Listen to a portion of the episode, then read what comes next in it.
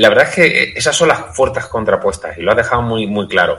Por un lado, la OPA, por la parte listada de la filial alemana, el free flow teórico que hablamos de un 28-19%. Eh, Telefónica ostenta, por lo tanto, un 71,8% directo de, de, la filial alemana Telefónica Deutschland. La OPA a 2,35 es un es una buena prima del 37,6%, y, y, tiene sentido porque, si recordamos, en el mes de agosto, One on One alcanzó un acuerdo de itinerancia con Vodafone en Alemania, y eso supone un duro golpe para, para Telefónica Deutschland, ¿no? porque pierde uno de sus clientes más importantes y que nuestros cálculos en Divacons Alfa hablan de un 15% a nivel de vida a partir del 2025. Es decir, eso fue un varapalo, cayó con fuerza, y esta recompra de los minoritarios es muy típico, es un movimiento pendular en el que los analistas podemos justificar una cosa o la otra. Cuando deslistas, porque claro, pones en valor la compañía y entonces haces el grupo más visible. Y cuando recompras es porque pones en valor porque, bueno, hay una serie de costes y, bueno, pues puedes ahorrar.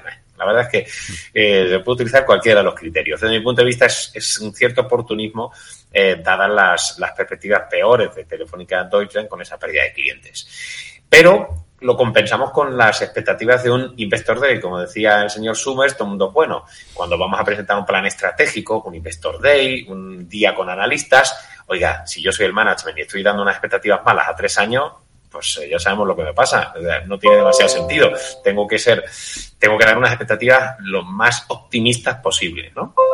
Aunque deben ser creíbles. Entonces, en un plan estratégico, pues la acogida del mercado es positiva y puede haber alguna sorpresa. Y entre medio tenemos el tema de STC, el tema de la SEPI, que ha sido un colmo de propósitos, de desinformación, de falta de respeto desde el punto de vista corporativo por parte de, los saudíes, ¿no?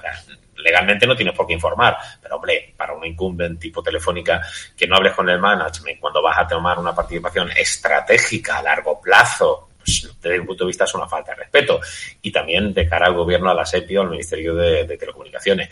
Así que la verdad es que eso va a ser, va a ser muy interesante, ¿no? Esa lucha de, titanes ahí y el plan estratégico. Yo creo que eso, esos son los choques. Desde mi punto de vista, en, en conclusión, ¿qué haríamos? Yo creo que es una oportunidad muy buena. Además, algo muy importante para el sector. Estamos viendo cómo Vodafone vende su filial. Estamos viendo cómo Bouygues Telecom quiere vender en Francia. Estamos viendo Telecom Italia cómo se vende la Netco, la parte de redes y Vivendi quejándose.